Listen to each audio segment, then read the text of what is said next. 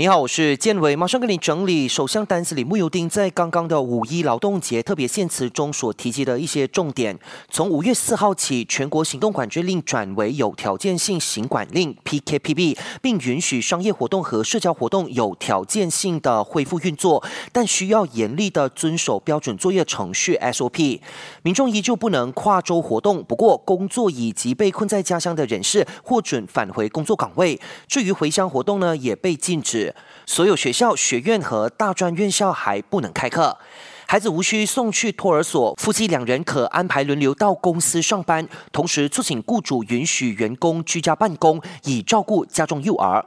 重新营业的餐馆必须清洗餐馆和碗碟，桌椅至少保持一定的距离，让员工和顾客可以保持社交距离。付费时也必须要保持一定的社交距离。涉及多人的集会或群聚活动，包括宴会、集体祈祷活动、商业活动如戏院、酒吧、俱乐部等娱乐场所仍被禁止。所有涉及身体接触的运动，如足球、橄榄球以及室内运动，像是游泳等，仍不能进行。户外运动如打羽毛球、跑步等可以进行，但必须保持社交距离。有专业者必须确保顾客保持社交距离，以及准备搓手液供客户使用。各界受促时刻向员工或客户测量体温，一旦发现体温异常，就根据标准作业程序 SOP 行事。